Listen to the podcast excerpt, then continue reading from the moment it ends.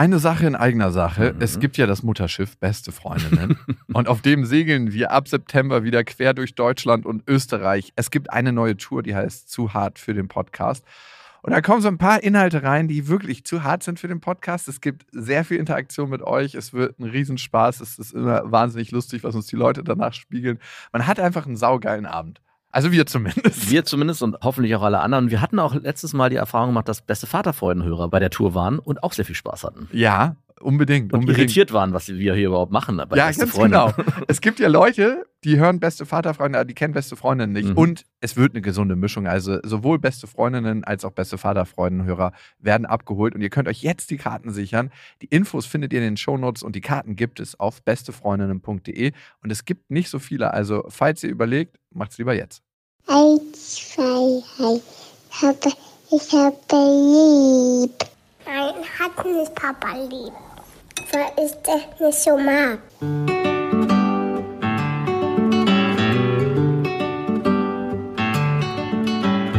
Das sind beste Vaterfreuden. Keine bösen Wörter. Die Fremde, alte Schöpfe. Setz dich bitte hin. Der langweilige Podcast übers Kinderkriegen mit Max und Jakob. Hallo und herzlich willkommen zu Beste Vaterfreuden. Hallo und wir haben heute eine Hörermail-Folge und da geht es um Männer von schwangeren Frauen. Mhm, mh, mh. Sind die tabu? Ich weiß es nicht. Sind die mehr tabu als andere? Ah, so, okay. Ich war irgendwie woanders. Aber gut, finde ich gut. Mhm. Du warst im Swingerclub wieder. Nee, gegangen. ich war viel mehr bei den schwangeren Frauen. Hm. Warum auch immer. Die haben doch schon jemanden, um den sie sich. Ich habe mich trotzdem die ganze Zeit gefragt. Die sind nicht alleine, wenn sie verlassen werden. Darf man, nein, aber ich dachte mir so, darf man mit denen was anfangen? Darf man die angraben auf dem oh, Spielplatz? Jawohl, Königsdisziplin. Genau. Ich wollte nur mal fragen, ob du heute Abend Zeit hast für ein Date. Hm?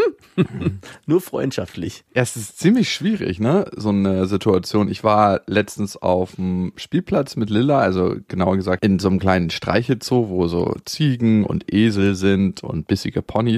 Mhm. Also das eine Pony hat Lilla schon richtig derbe in den Finger gebissen und uh. seitdem immer, wenn wir an dem Gehege vorbei, Birdie beißen. jo. Die Erinnerung bleibt wenigstens. Ja.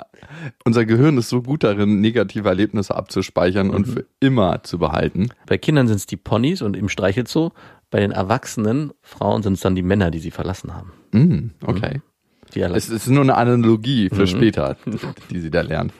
Sind Streichelzoos eigentlich Nein, tierschutzmäßig in nee, irgendeiner Form. Streichelzoos sind so, wenn du als Tier wiedergeboren wirst, das letzte, was du möchtest, ist in einem Streichelzoo geboren werden. Das ist so die Strafe. Das ist wirklich noch, das ist Gefängnis plus ein Haufen Leute, die jeden Tag reinkommen und versuchen, zu dir Körperkontakt aufzubauen, den du nicht haben willst. Ja, was ich mittlerweile besser finde als früher, dass die Streichelzoos so konstruiert sind, dass die Tiere sich entziehen können. Also dass es so eine ja. natürliche Balustrade gibt, wo man, wo die da drunter durchgehen dürfen und man darf nicht dahinter. Hm, und die ich Kinder gehen mit. Ja, ich habe nämlich letztens im Zoo erlebt, wie dann ähm, auch die Mutter von außen gerufen hat, kletter mal da durch, ich will ein Foto von dir machen und streiche mal das kleine Kitzel. Ich stand da so, bitte was? Hier steht doch groß und fett, bitte nicht durchgehen.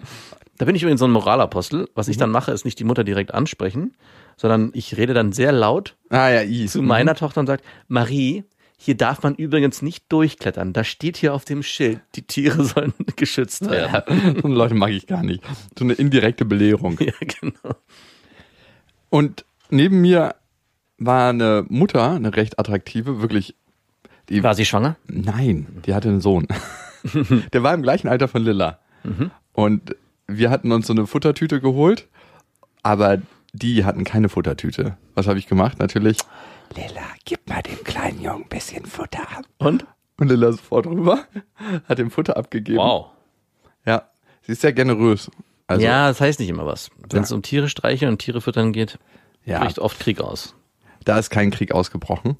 Sie hat wahrscheinlich gespürt, dass Papa was anderes vorhat. Nein. Papa, ich helfe dir. Ich bin dein Wing, Wing Kid. Ich bin dein Wing Kid. Wing Kid. Wing Child. Ja. Und dann sind wir kurz ins Gespräch gekommen, aber irgendwie gibt es da für mich eine natürliche Grenze, wenn eine Frau mit ihrem Kind irgendwie im Streichelzoo ist. Außerdem kann man auch einfach mal nur so ein Gespräch haben. Das hat auch so viel Perverses, eine Frau mit Kind im Streichelzoo und man spricht sie an. Es gibt so viele Anekdoten, die man da machen kann. Futter haben will. Ob ich auch mal bei dir unter deinen Zaun durchklettern darf? Hättest du was dagegen, wenn ich deine Grenzen brechen würde? Bist du ein bissiges Pony? Äh, ist halt, ist halt wirklich alles wie so ein 50-plus-Swinger, der Leopardenunterhosen trägt, mit so einem Rüssel vorne dran. So ein Elefantenrüssel. Guck mal, Papa, das kleine Reh ist aufgestanden, nachdem ich es gestreichelt habe. Hm, hm, wie bei Papa. Mein kleines Reh steht. Nein, okay, genug davon. Wir waren, by the way, gestern bei einem. Ja, aber halt, halt, halt. Du hast die, also, da ist jetzt nichts weiter passiert. Also, du hast ihn nur angesprochen mit dem nettes Palaber über die. Ja, was willst du denn? Wie willst du das denn? Du bist hier der Meister. Nein, Es aber gibt hier eine neue, du sagst ja immer, man muss in Bereiche reingehen, die wehtun. die wehtun. Die tun allen weh. So alle Tiere in dem Moment hören kurz Ja, auf zu fressen in dem Streichelzoo. Das ist hier uns doch nie untergekommen. drehen sich alle um. Wir werden zwar täglich von Kinderhänden belästigt, aber Aber es ist mal was Neues, was Spannendes. Das ist so Nein. wie wenn zwei Wärter im Gefängnis sich anfangen zu küssen und die ganzen Gefangenen. vor den Gittern und dann da so durchgreifen und das versuchen so. Wäre eigentlich ein geiles Musikvideo. Ich glaube, aber es würde auf viel Kritik stoßen. Aber ihr seid jetzt nicht irgendwie danach noch verabredet gewesen oder habt Nummern ausgetauscht. Dann sag mir doch mal, wie du das angestellt hättest. Ich, du, ich, Ja, bitte. Also in deiner perversen Vorstellung, wie hättest du es denn gemacht? Ähm, hey, wollen wir das Streicheln hier noch fortsetzen später? ich habe zu Hause noch Futtertüten. also ich würde es weiter über die Kinder probieren. Ich würde wahrscheinlich fragen, in welche Kita geht denn das Kind? Ach, dort. Mhm, wohne da bin ja ich auch zufällig ab und zu mal morgens Genau. und streue da rum. Da wohne ich in der Nähe. Ich würde wahrscheinlich mich nochmal versuchen, mit den Kindern zu verabreden. Und das nächste Mal ohne Kind kommen. Na, ja, genau. ist eh die beste Idee, in so einem Kinderstreichelzoo mit so einem langen schwarzen Mantel ohne Kind zu gehen und dann Frauen anzusprechen. Nein, Top, finde ich ich super. Ich würde versuchen, die Kinder zu verkuppeln. Danke für deine Hilfe. Nein, ich würde versuchen, die Kinder zu verkuppeln. Ich würde sagen, die verstehen sich ja so gut. Die haben, äh, Lilla hat ihm Futter gegeben, dann war sie Egal. auch wieder weg. Egal. Da gab's null. Doch, da gibt's ganz viel. Da kann man so viel reininterpretieren. Die brauchen am Anfang ein bisschen. Zeit. Mhm, genau. Und dann Forbidden Love. Doch, das würde ich machen. Ich würde es über die Kinder probieren. Okay, danke. Wenn ich nochmal deine Hilfe brauche, sage ich Bescheid. Bin mir sicher, dass du es beim nächsten Mal auch genauso machen wirst. Ja, total. Ich hatte gestern, by the way, einen Arztbesuch mit Lilla. Und Hm. Pflicht oder Wir, ja, sie hat ja immer Probleme mit dem Kacker machen. Und wie äußert sich das? dass sie einfach manchmal zwei, drei Stunden im Haus verbringt und verkrampft entweder an meinem Ja. Bein hängt und sich der ganze Körper so streckt. Und mittlerweile hat sie, weil das so schmerzhaft für sie ist, weil ihr Stuhl ein bisschen fester ist, so Angst vorm Kacker machen. Und das verschlimmert das natürlich, Mhm. Ja, weil klar. immer mehr Wasser dem Stuhl entzogen wird und der immer härter und härter wird und dadurch die Schmerzen immer größer. Dafür legt sie verdammt saubere Haufen. Das ist. Habt ihr so eine Toilette, wo man die so reinlegt oder so einen Thron oder fluppen die weg? Nee, sie möchte gerne das auf ein Töpfchen machen. Ach so, okay. und manchmal auch im Stehen. Auf jeden Fall weiß ich, dass es ihr Schmerzen macht, weil sie auch manchmal weint dabei und dann ähm, will sie gehalten werden. Und wir haben uns immer gefragt, wir haben jetzt tausend Sachen ausprobiert. Flohsamen, Pflaumensaft, richtig, richtig viel trinken, nur Gemüse. Also eigentlich bin ich mit meinem Latein am Ende gewesen. Und jetzt waren wir gestern beim Kindergastroenterologen und die hatten Mittel, das ist nicht chemisch, also kein pharmazeutisches Mittel. Das haben wir jetzt angewendet. Und das Problem, was mir überhaupt nicht bewusst war, ist, wenn Kinder, und ich dachte mir so, wow, wie konntest du daran nicht denken? Wenn Kinder Probleme haben, auf Toilette zu gehen und das als schmerzhafte Erfahrung abspeichern, kann sich das äh, bis ins Erwachsenenalter ziehen, Ja. obwohl sie dann wissen, hey, ich gehe auf Toilette, das tut kurz weh und dann ist es weg. Aber es kann sich so unterbewusst speichern auf der physischen Ebene, dass sie für ihr ganzes Leben Verstopfung hat und Probleme auf Toilette zu gehen, weil das in der Kindheit nicht gelöst wurde, weil Ja. als Kind nicht die körperliche Erfahrung gemacht wurde, es kann einfach und schmerzfrei sein, auf Toilette zu gehen. Und vor allem kann es angenehm sein. Sehr angenehm. Ja. Und deswegen geben wir jetzt das Mittel, damit sie ein halbes, dreiviertel Jahr lang ähm, ihren Stuhl nicht mehr zurückzieht, sondern einfach die Erfahrung macht, das ist schmerzfrei und es ist gut für sie. Was ist das für ein Mittel nochmal? Muss ich nochmal raussuchen. Wir haben gestern einen Topf davon mitgenommen. Und wie, wie nimmt man das? Und das Es Tropfen ist oder ein neutrales Pulver, was Ja. mit ins Essen oder ah, cool. Das in finde ich Saft- übrigens sind die besten Mittel, wenn man die mit ins Essen reingeben kann. Ja, alles andere ist immer so, ich bin falsch, ich muss ein Medikament nehmen. Ja, oder es ist auch äh, oft ein Kampf, ja, wenn man, wenn es nicht irgendwie komischerweise super schmeckt, wo ich mich dann immer auch mal wundere, was das für ein Mittel ist, was so gut schmeckt. Hustensaft ist so ein Beispiel, wo die Kinder danach anfangen zu schreien. Also was ich schon machen würde, wenn das Kind das versteht, ist dem zu erklären, einmal am Anfang zu sagen, es gibt jetzt hier ein Mittel, das würden wir dir, obwohl nicht, weil Nee, ich glaube nicht, weil dann denkt sie, nur mit dem Mittel kann es funktionieren.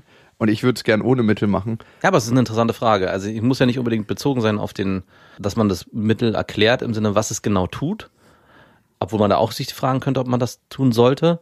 Aber wäre es nicht eigentlich besser, dem Kind zu sagen, hey, wir haben jetzt was vom Arzt, was dir hilft bei der bestimmten Sache. Und dem Kind auch zu sagen, und das geben wir dann und dann. Weil sonst werdet ihr es wahrscheinlich jetzt so machen, dass ihr es ihr einfach ins Essen gebt, ohne dass sie weiß, dass sie das Mittel nimmt. Schon passiert in Apfelsaft? Genau, das ist jetzt überhaupt nicht dramatisch, aber ich frage mich gerade, Ist das nicht übergriffig? ja, genau, würde ich mir nicht selber auch wünschen, dass ich weiß, was ich da zu mir nehme? Ja, das ist eh krass, ne? Wir entscheiden einfach über unsere Kinder, was wir in die reinpumpen Ja. oder nicht. Aber im Prinzip ist es eigentlich so wie mit Ernährung. Am Ende gibst du den Kindern ja auch irgendwas zu essen, wovon die denken, das ist gesund und dann essen die das. Und da ist es ja auch so im Prinzip das Gleiche. Und da wissen die ja auch nicht, ob jetzt Brokkoli gesund ist oder nicht. Also im Endeffekt gibst du denen das und die vertrauen dir. Ja.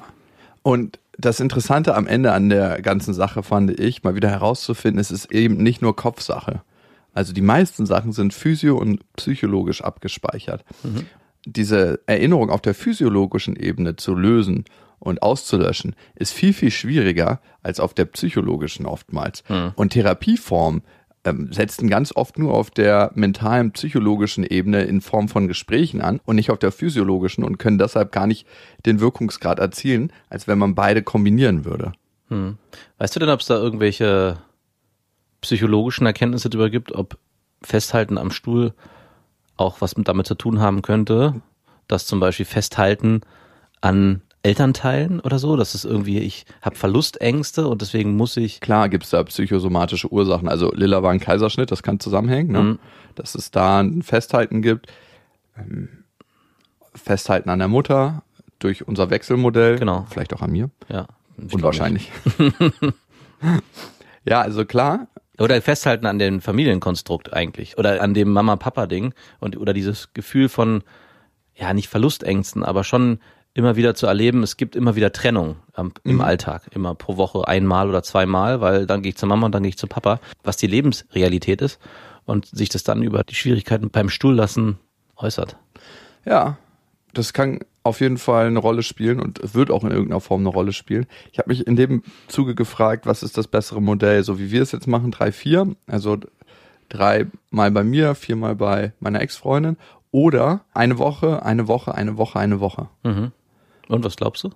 Drei, vier für uns, weil sie noch sehr klein ist und sonst ist dieser Wechsel immer so krass. Ich sehe jetzt eine Woche meine Mama nicht, ich sehe jetzt eine Woche meinen Papa nicht, ich sehe jetzt eine Woche meine Mama nicht. Ich weiß es gar nicht. Also ich müsste ja mich selber angucken. Und ich würde aus dem Bauchgefühl auch drei, vier sagen. Es hat ja schon fast was von Urlaub oder wegfahren. Ja, so eine Woche ist ja auch oft, also ich habe letzte mit meiner Tochter drüber geredet, ja, die und ihre Freundin ist gerade im Urlaub. Nein, ich, nein, die ist nur zwei Tage weg. Das ist kein Urlaub. Was ist denn das dann? Dann meine ich, das ist ein Mini-Urlaub.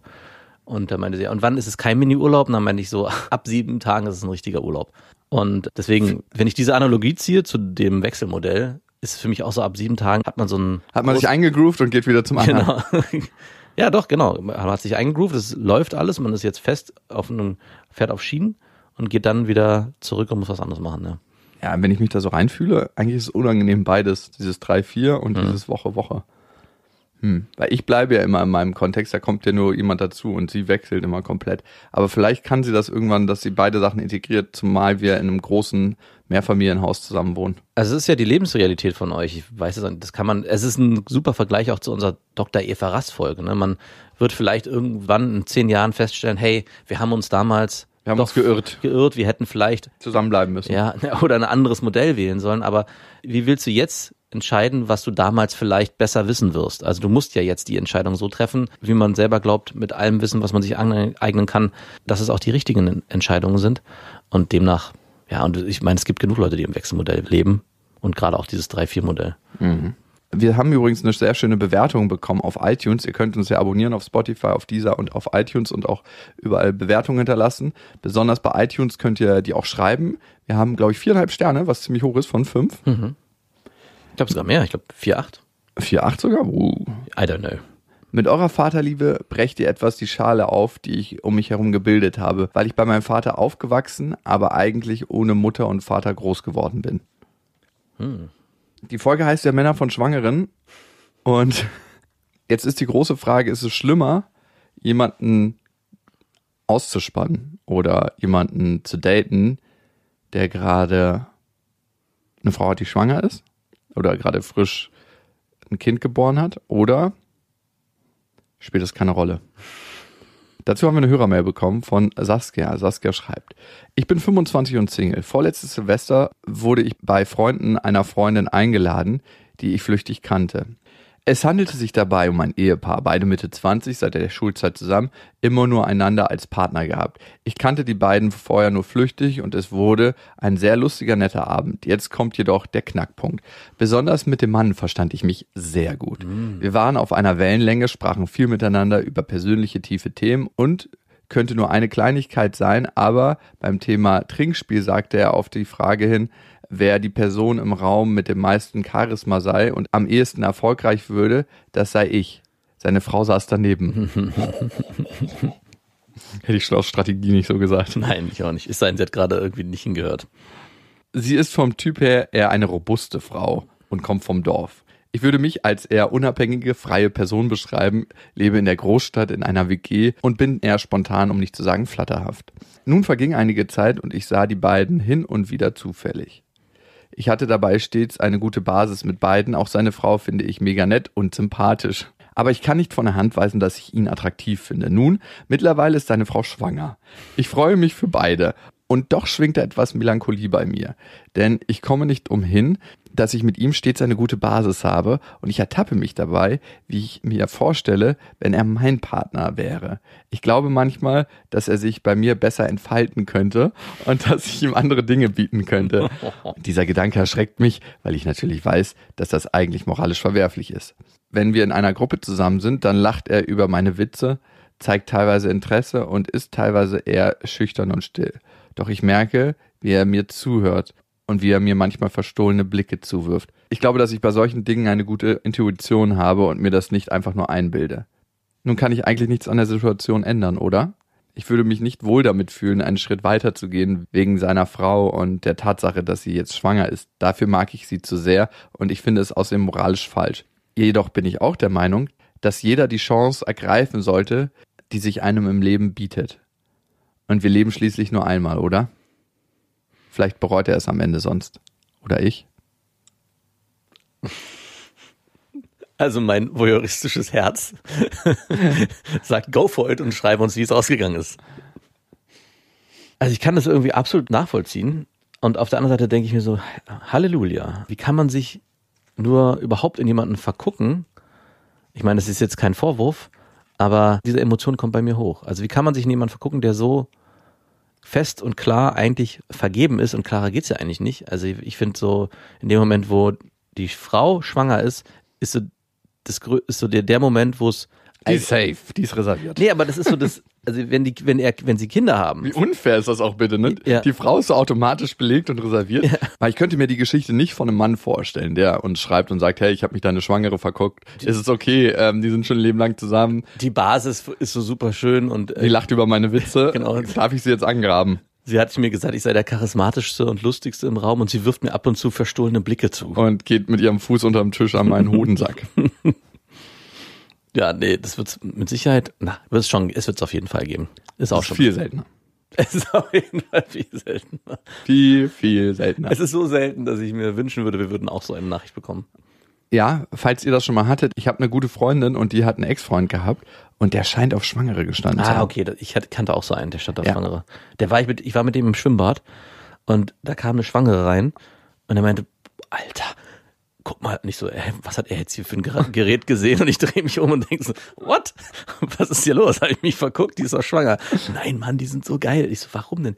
Ja, weil die im Bett so krass abgehen. Und in dem Moment, als, ich das, als er das gesagt hat, dachte ich, hast du Erfahrungswerte, auf die du zurückgreifen kannst, weswegen du das weißt, weil er hatte selber noch kein eigenes Kind.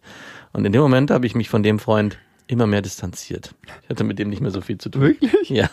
Ich weiß, hat irgendwas in mir ausgelöst. Pregnant Porn hat er vielleicht geguckt. Ja, mit Sicherheit hat der Pregnant, auf jeden Fall hat der Pregnant Porn geguckt, ausschließlich. Aber äh, Ja, aber daher hat er das angenommen, dass Schwangere im Bett krasser abgehen, weil ich habe mit einer Schwangeren Sex da haben wir unsere Hörermail. und ich kann nicht sagen, dass das geiler war oder dass sie mehr abgegangen ist. Nee, kann ich auch nicht. Ganz im. Gegenteil. Also nicht im Gegenteil, Gegenteil, aber es ist jetzt auf jeden Fall nichts, wo ich sagen würde, hier könnte ich einen Fetisch entwickeln. Nee, ein Fetisch auf keinen Fall. Okay, zurück zu Saskia. Wie kann sie sich selbst helfen? Weil wir sind hier nicht da, Saskia, um dir zu helfen. Also ich höre da ganz zart raus, ob es in irgendeiner Form auch okay wäre. Wenn das Schicksal uns zusammenführt, dann kann doch keiner was dafür. Das, das schwingt so mit in der Mail. Saskia, ich glaube tatsächlich gar nicht, dass du dich so sehr in den Typen verliebt hast, sondern eher in den Gedanken. Also da ist so ein bisschen Anziehung bei dem Typen und der hat all das, was du vielleicht in deinem Leben im Moment nicht hast. Beständigkeit, gründet gerade eine Familie, vielleicht ist in dir auch der Wunsch da, eine Familie zu gründen. Und vielleicht hast du dieses Paket und projizierst das einfach auf sein jetziges Leben und guckst, ja, das könnte ich alles haben, was die Frau gerade hat. Plus noch die Witzigkeit und der Humor, der nutzt sich übrigens ab äh, in vielen Beziehungen. Möchte nicht negativ klingen, aber Witze drehen sich so nach Schleife. Nach zwei Jahren kommen immer wieder die gleichen. Das ist so wie so ein Witzebuch, wo die letzte Seite aufgeschlagen wird und dann muss man das Buch wieder zuklappen und dann liest man die Geschichte von vorne. Und aber zwei lustige Jahre habt ihr, keine Frage. Und jetzt würde ich tatsächlich ganz klar für mich kontrollieren, habe ich mich in den Gedanken verliebt oder in den Typen. Und das andere ist, versuch dich mal in die anderen Positionen reinzuversetzen. Den Schmerz von der schwangeren Frau zu spüren, seinen Zwiespalt und die Situation, wie du dich fühlen würdest mit dem Ganzen. Dann kannst du, glaube ich, diese Situation für dich äh, besser bewerten. Und das nächste ist, wenn du merkst, diese Anziehung zwischen euch beiden hört nicht auf, einfach mal mit ihm klärendes Gespräch führen und gerne Alkohol dabei weglassen. Bitte, unbedingt. Also was natürlich schwierig ist, dass er auch Signale sendet und eine Offenheit signalisiert, die immer schwierig ist, wenn zwei Parteien aufeinandertreffen. Also ich gehe voll mit dem Argument von Jakob, dass es eher darum geht, dass du einen Wunsch hast, und nicht unbedingt um die Person. Und generell kann man sich fragen, wenn man in einer Lebenssituation ist und auf jemanden trifft, ist es eigentlich wirklich die Person, in die ich mich jetzt hier gerade verliebe? Oder ist es der Lebensumstand, der mit ihm möglich wäre, wenn ich mit dem zusammenkommen würde? Und was ich wirklich auch unfair finde, um es ein bisschen von deinen Schultern zu nehmen, dass er so knallhart Offenheit signalisiert. Also, dass er sich eigentlich in der, Verstohlen sie anguckt. ja, ganz knallhart. naja, ich finde schon in dem Moment, wo man, Blicke austauscht. Man, der Blick muss auf den Boden gerichtet sein, verdammt. es, sind, es ist, glaube ich, mehr. Es, es gibt so eine, es gibt eine unsichtbare Grenze, die jeder Mensch, Okay, bitte, wo ist die? nicht im Sinne von, dass man die sieht, sondern die jeder aufmacht und damit signalisiert, hey, ich bin offen für etwas. Und das I'm kann man bereit. nicht definieren durch Blicke, durch, Ich bin bereit. ich, genau, ich bin bereit. So. Und wenn er dieses Sig- Signal aussendet, obwohl er eigentlich, und das ist die Krux, fest in Händen ist, wie es eigentlich schärfer gar nicht sein kann, ist es für sie auch extrem schwer damit umzugehen, weil sie für Sie sich natürlich kann gar nichts dafür. Ja, genau. Also eigentlich versteht sie ja, Ja. vom Kopf her ganz rational, das kann ihr nie was werden. Die ist, der ist mit einer Frau zusammen, die ist schwanger, die planen gerade ihre Zukunft. Auf der anderen Seite führt aber diese extreme Sicherheit dazu, dass ein Gefühl entstehen kann, wenn er dann auf einmal Signale sendet, die immer unter dem Deckmantel sind, nein, nein, das wird nichts sein. Dieser Blick, der hat nichts zu bedeuten, weil er ist ja in einer festen Beziehung. Dadurch entsteht so eine trügerische Sicherheit und irgendwann erwischt man sich dabei, in ihrem Fall, dass sie mehr zugelassen hat, dass sie eine Grenze aufgemacht hat, die sie eigentlich für sich vorher klar definiert hat, beziehungsweise von außen klar definiert wurde durch diese feste Beziehung und diese schwangere Frau. Und jetzt ist sie emotional geöffnet und stellt sich deswegen diese Fragen. Wie kommt man da wieder raus? Das ist die Frage. Es Also, ist, Saskia, es ist nicht deine Schuld. genau das will ich damit sagen. Der Nein. Typ, der hätte sich niemals angucken dürfen auf die Art und Weise, wie er es getan hat. Und vor allem hätte er niemals über deinen schlechten Witze lachen dürfen.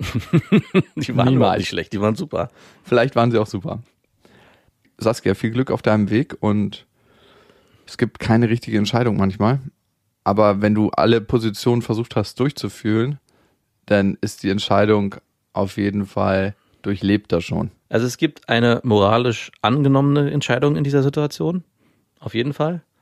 Und es gibt eine Entscheidung, die man, glaube ich, im Nachhinein, und das ist das Schwierige, sehr schwer auch vor sich selbst rechtfertigen kann. Also gehen wir mal davon aus, es passiert was zwischen euch und ihr, es kommt danach nicht zusammen und seid das liebende Paar und die schwangere Frau sagt, gebt euch euren Segen auf eurem Weg, sondern es entsteht eher das, was ich vermute, was passieren wird, dass ihr, du dich sagst, oh Gott, warum habe ich das getan? Er zu seiner Frau stehen wird, sich die ganze Sache wird extrem kompliziert und du wirst dich im Nachhinein fragen, warum habe ich das eigentlich getan? Ich wusste es doch eigentlich schon vorher. Das ist, glaube ich, das, was am Ende im Raum stehen bleibt. Und also die moralisch richtige Entscheidung ist zu sagen, ich distanziere mich. Wenn er das nicht schafft, muss ich das tun. Und die emotionale Schicksalsentscheidung ist, zu sagen, gucken, was kommt. Gucken, was kommt. Das ist ein gutes Stichwort. Eine gute Freundin von mir kam letztens an und meinte, hey, sie datet da gerade über eine Online-Plattform und sie hat einen Typen kennengelernt und mit dem float das unglaublich beim Schreiben. Hm. Und dann haben sie sich verabredet, dann hatte sie ein gesundheitliches Problem, musste die Verabredung nochmal verschieben und dann haben sie sich nächstes Mal wieder verabredet. Mhm. Und zwei Tage davor hat sie ihn zufällig beim Shoppen getroffen. Und die hatten sich davor noch nie gesehen. Und es kam auf jeden Fall gleich ein total geiles Gespräch auf und die Chemie hat gestimmt.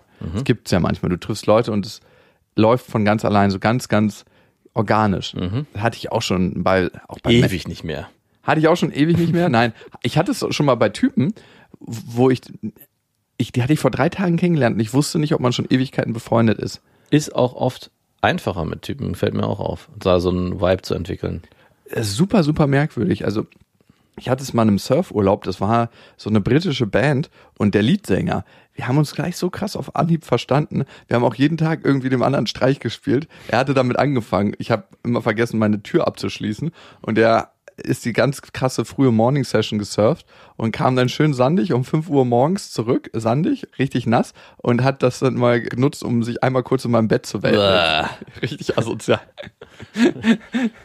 hat er natürlich zurückgekriegt. Diesen Vibe hatte sie auch, als sie den Typen getroffen hat. Per Zufall. Und dann wollte sich eigentlich zwei Tage später mit ihm treffen. Und dann kam eine Nachricht von seiner Freundin. Hi, ich bin seine Freundin und das ist sein Kind. Und der Typ hatte einfach mal ein zwei Wochen altes Baby, was bei ihm auf dem Arm war. Und man dachte sich nur so, wow. Okay. Und So, trotzdem, hört sie, sie hört sie nach einem Mittel an, was sie öfters verwenden muss. Aber ich muss wieder eine Nachricht schreiben. ich muss mal wieder die Hunde zurückholen.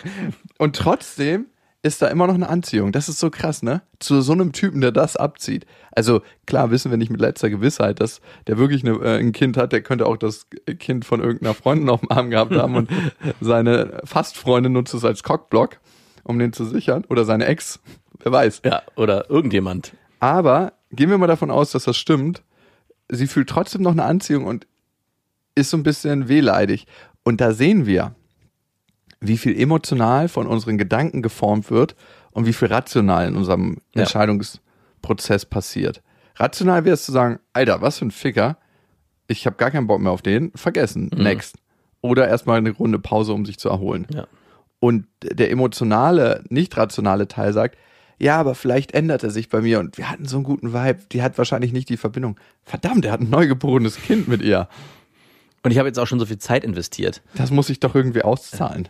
Ja, aber das geht in die ähnliche Richtung, was du vorhin so äh, gesagt hast zu der Hörermail, dass es eher ein Wunschgedanke ist oder eine Realität, die man in die Person hineininterpretiert, die vielleicht entstehen könnte irgendwann. Also eine Emotion, die irgendwann mal sich realisieren könnte, dass man zusammen eine Beziehung führt und all das wird in die Person hineininterpretiert und da muss man sehr stark gucken, ist es eigentlich ein eigener Wunsch von mir, den ich auf diese Person draufsetze oder ist es wirklich ein Gefühl, was sich zwischen uns beiden entwickelt hat und er macht es wirklich nur mit mir und nicht noch mit fünf anderen Frauen parallel, weil davon würde ich jetzt eher ausgehen. Kommen wir zur nächsten Hörermail. Ihr könnt uns ja schreiben an beste@bestefreundinnen.de mit dem Betreff Vaterfreuden. Das hat der Jan getan. Der kommt gleich mit einem Thema, das beleuchtet das Ganze mal von der anderen Seite. Und jetzt geht's weiter mit Jan. Jan schreibt, ich lebe aktuell in Trennung, aber noch gemeinsam mit meiner Ex-Freundin und meinem Kind zusammen in unserer Wohnung. Wir waren in einer mittlerweile über zehnjährigen Beziehung, doch in diesem Frühjahr ging diese zu Bruch. Sie wurde durch meine Freundin beendet. Ich habe immer noch Gefühle für sie, da ich eigentlich langfristige Lebenspläne mit ihr hatte und sie auch immer noch begehre, obwohl sie immer bösartiger zu mir wird. Es ist geplant, dass sie mit unserem Kind, das geht noch zur Kita, auszieht und ich sie einen Tag in der Woche und einen Tag am Wochenende haben werde. Was das mit mir machen wird und wie sich mein Leben dadurch neu gestalten wird, kann ich aktuell nicht einschätzen und das beunruhigt mich. Das, hey, das ist doch das 3-4-Modell, oder? Nee, das ist das 2-5-Modell. Nee, ein, ein Wochenende und ein Tag in der Woche. Ein Tag am Wochenende und Ach, ein nur Tag ein Tag am Wochenende. Hast du schlecht verhandelt.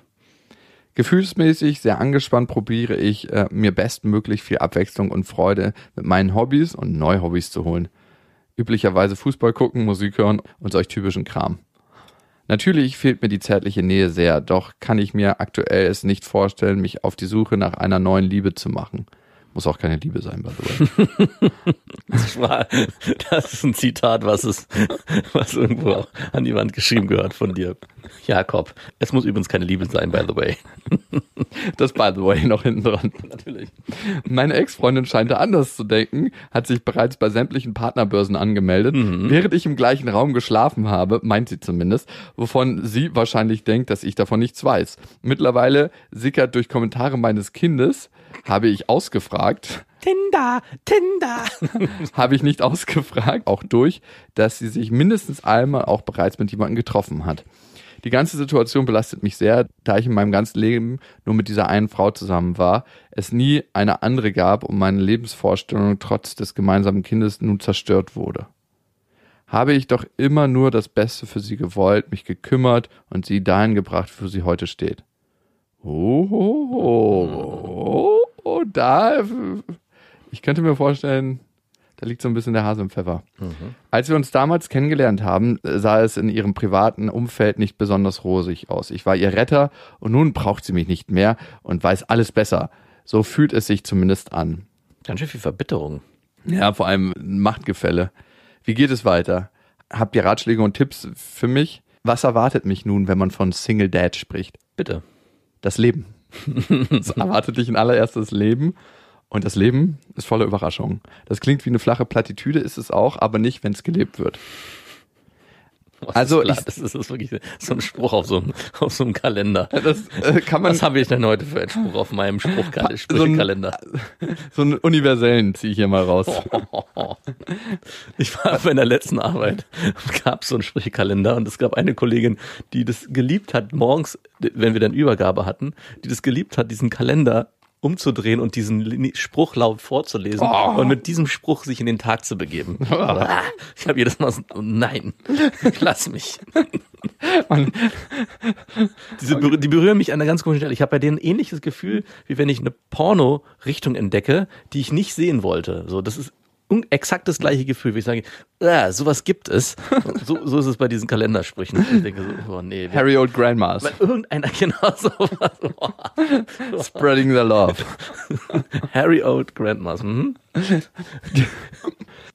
Lieber Jan, ich weiß nicht, ob du schon an dem Punkt bist, wo du auf deine Beziehung nicht mit Verbitterung gucken kannst. Ich habe das Gefühl, dass du an manchen Punkten da standst, wo ich auch mal gestanden habe. Und zwar, meine Ex-Freundin muss mir doch dankbar sein. Ich habe so viel für sie getan. Ihr Leben sieht jetzt viel besser aus als noch vor ein paar Jahren. Ist dem so? Bei meiner Ex-Freundin? Mhm. In manchen Bereichen ja, in manchen Bereichen nein. Ist ziemlich even. Okay. Also doch, mir ist es letztens aufgefallen, als ich mit meiner Tochter einen Kurzurlaub gemacht habe und nach Hause gekommen bin. Und meine Tochter hat schon im Treppenhaus angefangen zu rufen, Mama. Und dann hat sie das gehört hinter der Tür und hat die Tür aufgemacht. Und dann habe ich ihr ins Gesicht geguckt und habe gemerkt, dass ich sie so voller Freude noch nie gesehen habe. Ja, aber damit hast du doch gar nichts zu tun. Naja, ich äh, bin hab doch 50 Prozent an der Kindeszeugung. Ah, du beziehst es aufs Kind, okay. Aber das hat ja, na gut. okay. Kannst du mir das bitte lassen? Also ich habe es nicht direkt auf mich bezogen, sondern ich dachte so, wow, das ist jetzt ein Teil ihres Lebens. Ich habe jetzt nicht gedacht, das ist mein Werk. Das hast du gut gemacht. Ich dachte, ich dachte wirklich was ganz anderes. Ich dachte, guck mal, was ich dir alles möglich gemacht habe. Ich dachte nicht, du beziehst es aufs Kind, sondern du dachtest, ich habe sie gesehen. Sie war so glücklich in ihrer Wohnung, in allem, wie sie sich jetzt. Ja, genau so. Voll. Ich, hier, ich spüre die Dankbarkeit. Nee, davon versuche ich mich zu befreien. Das gelingt mir nicht immer. In dem Moment, wo du es Auch da bin ich manchmal ein richtig ekliger Mensch einfach nur. in dem Moment, wo du es aufs Kind bezogen hast, ist alles gut. Ja, aber ich erwische mich trotzdem manchmal bei den Gedanken, der mir so sagt, so schau dir dein Leben jetzt an. Und das ist ein richtig hässlicher, ekliger Gedanke. Du bist bestimmt auch jemand, der spendet, nicht um was Gutes zu tun, Nein, um, für das eigene Gefühl. Ganz ehrlich. Ich wäre auch so ein Mensch, der Entwicklungshilfe betreibt, einfach nur fürs eigene Gefühl. um dann, um damit das Ja. Dating-Game aufzufrischen. Ich habe einen Kumpel, der macht genau das. Also es ist wirklich so, so nach fünf Sekunden kommt immer die Frage so, was machst du denn beruflich? Und er so, gut, dass du fragst. Und dann erzählt er halt von seinen Geschichten und ich denke mir so, Auch da hätte ich einen super Übergang für einen anrüchigen Spruch im Date. Von wegen, ich sorge in trockenen Ländern dafür, dass es feucht wird. dass Feuchtigkeit in die Kehlen kommt. Ich suche feuchte Stellen. In, in noch so trockenen Ländern. Und dann bohren Ich wir, finde feuchte Stellen. Dann hole ich meinen großen Bohrer. Nein, es wäre schon wieder zu ähm, eindeutig. Ja, stimmt. Und hier baue ich Brunnen, an denen sich alle erlaben können. ja, genau so einer ist er. Jan, ich glaube, zu gucken, warum es in diese Richtung gegangen ist, warum die Beziehung zu Ende gegangen ist, könnte ein ganz, ganz wertvoller Punkt für dich sein. Weil diese Beziehung ist nur ein Beispiel für wahrscheinlich viele Beziehungen, die du in diesem Leben führen wirst. Oder vielleicht auch für die nächste Beziehung. Weil Dynamiken erlebst du in Beziehungen immer wieder, die sind eigentlich personenunabhängig, weil es sind deine Projektionen und deine Sachen und deine Themen, die du in dir hast. Also der erste Schritt neben Fußball und rumchillen und das Leben enjoyen jetzt und Musik hören, wäre zu gucken und vielleicht guckst du und vielleicht fängst du für dich eine Paartherapie an. Mit der Ex-Freundin? Nee, auch alleine. Also eine Das geht? Einzelpaartherapie. Hat man dann imaginäre Freundin, die dann mit auf der Couch sitzt? Es kann eine Paartherapeutin sein, die weiß einfach sehr gut Bescheid über Beziehungsdynamiken. Und das Ziel ist dann mit der Paartherapeutin zusammenzukommen. Richtig. Genau. genau. Und du kannst deine Ex-Frau, Freundin fragen, ob sie daran teilnehmen will oder du machst es alleine. Du hörst dich so an, als würdest du aus Erfahrung sprechen. Also für mich war es ein wichtiger Prozess, ah, gerade um den Groll und um den auch den Hass, den ich in mir hatte, gegenüber meiner Ex-Freundin Stück für Stück zu verlieren. Ah, okay. Ich wollte nämlich Weil gerade es geht immer um einen selber. Also es, und klar geht es auch um die Beziehung, die du mit ihr führst, aber es geht vor allem auch um die Beziehung, die du in Zukunft vielleicht fu führen wirst. Und es beginnt jetzt auch erstmal ein Trauerweg nach zehn Jahren Beziehung. Meine Ma sagt immer, die Hälfte der Zeit braucht man zu verarbeiten. Ich glaube nicht, dass es ganz fünf Jahre werden, aber es braucht auf jeden Fall auch einige Zeit, um das zu verarbeiten, was du erlebt hast und den Traum aufzugeben. Das Schlimmste ist ja immer, wenn deine Vorstellung von der Realität auf eine Weise, die du zuerst als negativ empfindest, zerstört wird. Weil das passiert ja gerade. Du gehst aus einer zehnjährigen Beziehung raus und vermutest jetzt, was das, was kommt, kann nicht so schön sein wie das, was war. Aber du weißt das nicht. Es kann auch sein, dass du in drei Wochen, in fünf Wochen jemanden triffst, wo du merkst, ihr wart schon immer füreinander bestimmt. Die Wahrscheinlichkeit ist nicht so groß. Aber es kann sein. Das heißt, anzunehmen, dass das, was jetzt kommt, der schlechtere Weg für dich ist, ist eine Mutmaßung, die nicht stimmt oder nicht stimmen muss. Und lass dich doch auch auf den Gedanken ein. Und das andere ist, wie kannst du deiner Frau auf Augenhöhe begegnen? Weil ich glaube, genau das hat sie satt, dass du ihr nicht auf Augenhöhe begegnet bist. Weil dieses, ich habe sie da rausgeholt und war ihr Retter und jetzt braucht sie mich nicht mehr, das schwingt immer mit. Du musst mir doch dankbar sein eigentlich. Wie wenn die Freundin auf einmal das Kind auf der Treppe sieht, nach einem Wochenendurlaub. Deine Freude ist meine Freude. Die habe ich dir gegeben. Und niemand anderes. Und wenn du mir nicht dankbar dafür bist. Diese Einstellung, die du dazu hast, die halte ich, weil ich es von mir selber weiß, für sehr, sehr gefährlich, um eine Beziehung auf Augenhöhe zu führen. Und die hat meistens was mit einem kleinen Selbstwert zu tun. Ja. Ich weiß es von mir selber. Und das heißt, auch da könnte eine Arbeit für dich beginnen. Dich selber besser kennenzulernen und deinen Selbstwert zu ergründen und dich zu fragen, warum der an manchen Stellen nicht so da ist, dass du keine Bedingungen an eine Beziehung stellen musst. Ja. Und wenn das alles nicht hilft, dann weißt du ja, es braucht nicht immer Liebe, by the way. Das kann parallel laufen. Das ist, das ist einfach nur, um dich stabil zu halten. Du bist ab jetzt ein sinkendes Schiff.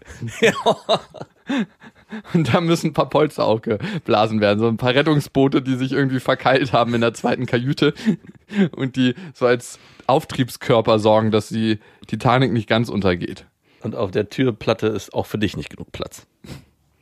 Ja, jetzt beginnt deine Zeit, in dich zu gehen und zu gucken, wie kannst du, und das klingt wie eine Plattitüde, was kannst du aus dieser für dich sehr, sehr negativen Situation mitnehmen und lernen? Leider zeigt sich das erst viel, viel später oftmals. Aber wenn du jetzt die richtigen Weichen stellst, kannst du in eine Richtung fahren, aus der du gestärkt rausgehst und nicht als gebrochener, gebrochener, gebrochener, gebrochener. Ich wurde vom Leben so enttäuscht, Mensch.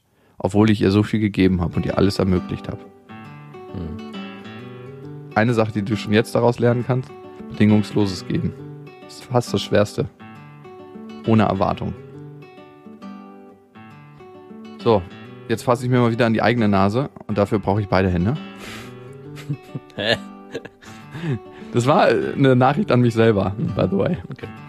Habe ich schon gemerkt. Und ihr wisst ja, es gibt kein richtig oder falsch. Bedingungen sind einfach anders. Macht's gut.